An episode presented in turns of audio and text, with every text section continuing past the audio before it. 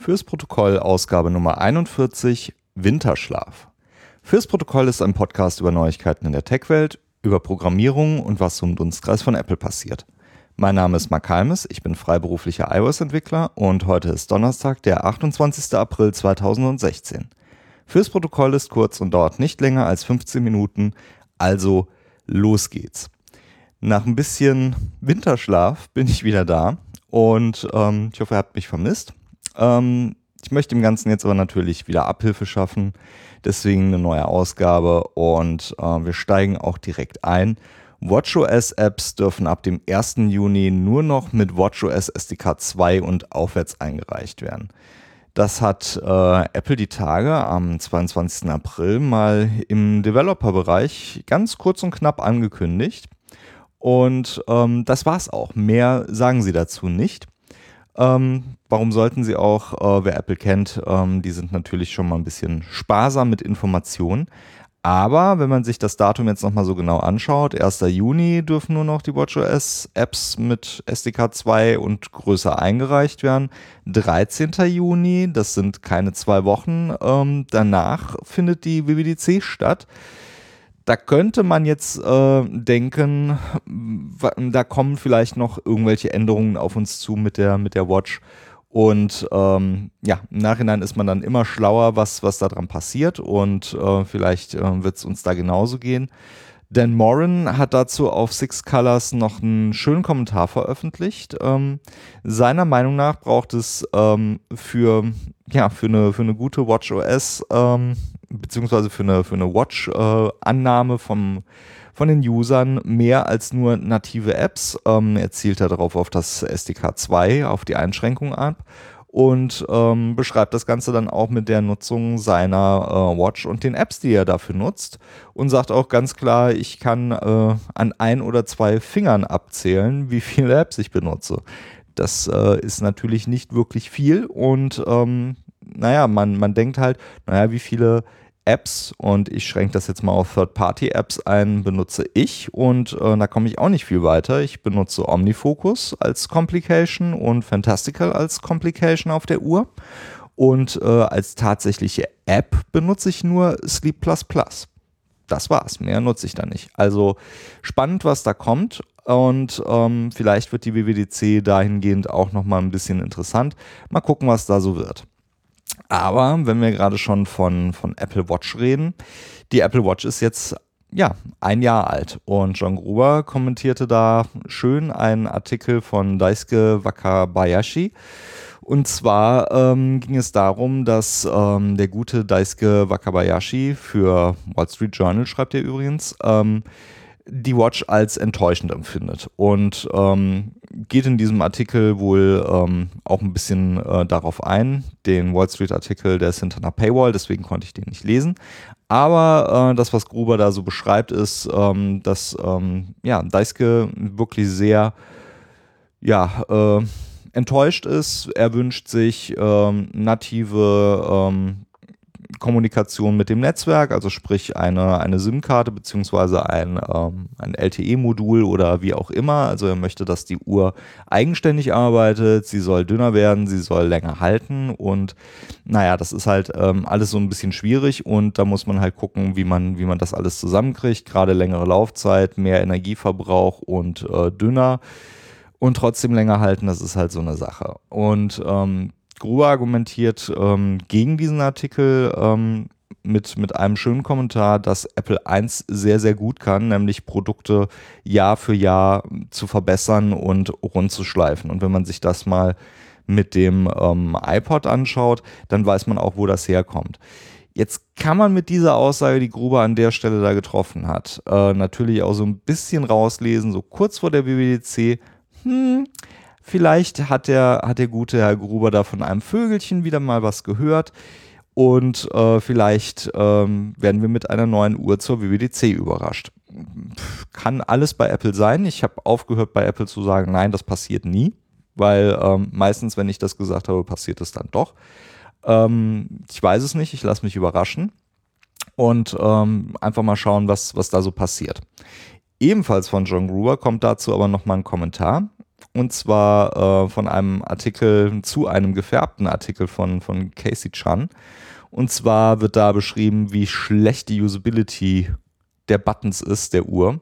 Also wie, wie furchtbar das Ganze eigentlich abläuft. Und ähm, naja, wenn man sich mal die Usability der Buttons anschaut und die Watch hat nur zwei Buttons, dann ähm, weiß man auch sofort, wo das herkommt. Also einmal hat man die Digital Crown und äh, mit der navigiert man halt ähm, durch, die, durch die einzelnen Glances und äh, quatscht nicht durch die Glances, durch die einzelnen Apps hindurch. Wenn man eine Liste hat, dann kann man damit scrollen. Ähm, bei den Fotos kann man irgendwie rein und rauszoomen. Also das ist schon, das ist schon ähm, der, der Button. Und dann gibt es halt noch den anderen Button, der, der Freunde-Button. Und ähm, ich habe mich nochmal nach, nachfragen müssen, so, hm, wie heißt der denn eigentlich? Und habe mir dann nochmal das Einführungsvideo von Apple angeschaut und da wird er ebenfalls nur als The Other Button bezeichnet. Das kann man bei Minute 4 sehen. In den Show Notes ist das Video verlinkt. Aber äh, so viel zu der Kritik. Und ähm, auch da sagt Gruber, ja, das stimmt, das äh, ist, ist tatsächlich ein Problem. Also wäre das was, was man für eine neue zweite Generation Uhr halt tatsächlich mal in Betracht ziehen sollte und da wünscht oder eher hofft äh, John Gruber, dass sie, dass sie das auch tun und äh, das Ganze auch nochmal im, im Design überarbeiten. Jetzt ist halt die Frage, naja, da ist so ein physikalischer Button, kann man den einfach weglassen, wenn der, wenn der eh nur für diese Freunde-Funktion dient. Und ganz ehrlich, diese Freunde-Funktion, selbst Leute, die mit anderen Uhrenbesitzern im, im Freundeskontakt stehen, nutzen das Ding wohl nicht. Und wenn man halt keine, keine engen Freunde hat, mit denen man das Ganze irgendwie ausprobiert, also ich male nicht irgendwie an Arbeitskollegen oder an befreundete Entwickler irgendwelche Herzchen auf der Uhr oder schicke meinen Puls dorthin macht man halt nicht. Und ähm, daher kann man dann halt überlegen, ob, ob dieser Button nicht wegfallen könnte. Da er halt nur für diese eine Funktionalität da ist, würde das wahrscheinlich noch nicht mal wehtun. Tim Schmitz, ein äh, freiberuflicher iOS-Entwickler, schreibt da aber in einem sehr spannenden Artikel, wie man die Uhr denn auch ohne Hardware-Anpassungen verbessern könnte. Und da kommt nämlich genau auch wieder dieser Freunde-Button hinzu. Ähm, Tim Schmitz argumentiert nämlich da auch, das Ding ist, ähm, wie, wie schon eingangs beschrieben, total ähm, limitiert und es wäre doch schön, wenn man den zum Beispiel für Glances nutzen könnte, dass man zum Beispiel durch die Glances durchscrollt oder dass man halt irgendeine andere Interaktion mit diesen Glances an dieser Stelle hat, halt, dass man, dass man diesen Button anders nutzen kann und vielleicht auch frei belegen kann, was er denn tut. Ähnlich wie ein, ein Hotkey, sage ich mal. Ähm, nichtsdestotrotz äh, viel draufhauen auf die, auf die Apple Watch ist ähm, irgendwie so gerade der, der große Sport und äh, David Smith ist aber trotz aller Kritik an der Uhr immer noch begeistert. David Smith ist der Autor zum Beispiel von Sleep Plus Plus und ähm, seit die Uhr draußen ist, findet der Uhr auch wirklich gut und macht auch sehr, sehr viele Apps dafür.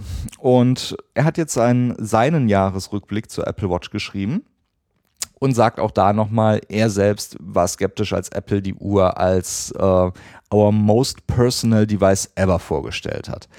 Jetzt muss man sagen, dass ähm, David Smith das Ding ja, relativ lange, also seit dem ersten Tag eigentlich bekommen hat und ähm, das Ding halt auch nutzt, also mit dem Ding die Uhr.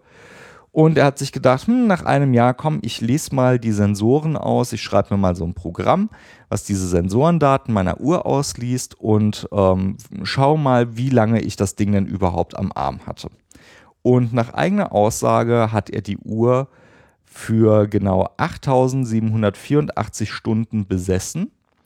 Und äh, in dieser Zeit hat er sagenhafte 7277 Stunden die Uhr getragen. Das sind über 80 Prozent, ich glaube 83 Prozent.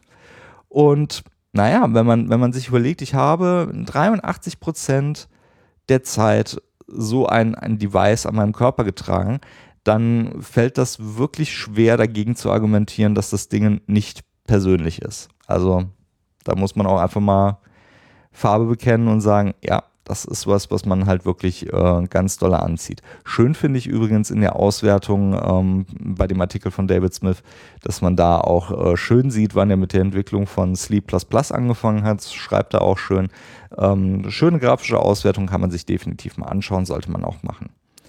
Äh, Casey Liss, ähm, den möchte ich hier auch nochmal erwähnen. Casey Liss, Podcaster von zum Beispiel Accidental Tech Podcast ist mit seiner Watch auch sehr, sehr zufrieden und äh, möchte sie nicht missen. Hat auch einen schönen Artikel dazu geschrieben und ähm, trotz aller Kritik, die er natürlich auch wahrnimmt und von links und rechts äh, auch mitnimmt, sagt er selbst, er möchte seine Uhr nicht hergeben und äh, findet die, die Art und Weise der, der Kommunikation damit äh, ganz besonders gut.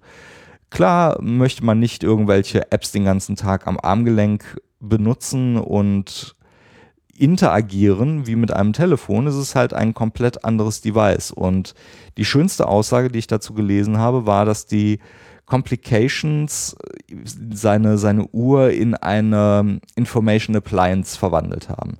Dass man halt einfach durch die Complications, die halt mit mit der äh, SDK2-Geschichte dazu kam, halt einfach die Möglichkeit hat, die Apps, die man vorher bedienen musste, jetzt auf den, ja, auf die, auf das Uhrenziffernblatt legen kann und dadurch halt schnelle Informationen bekommt.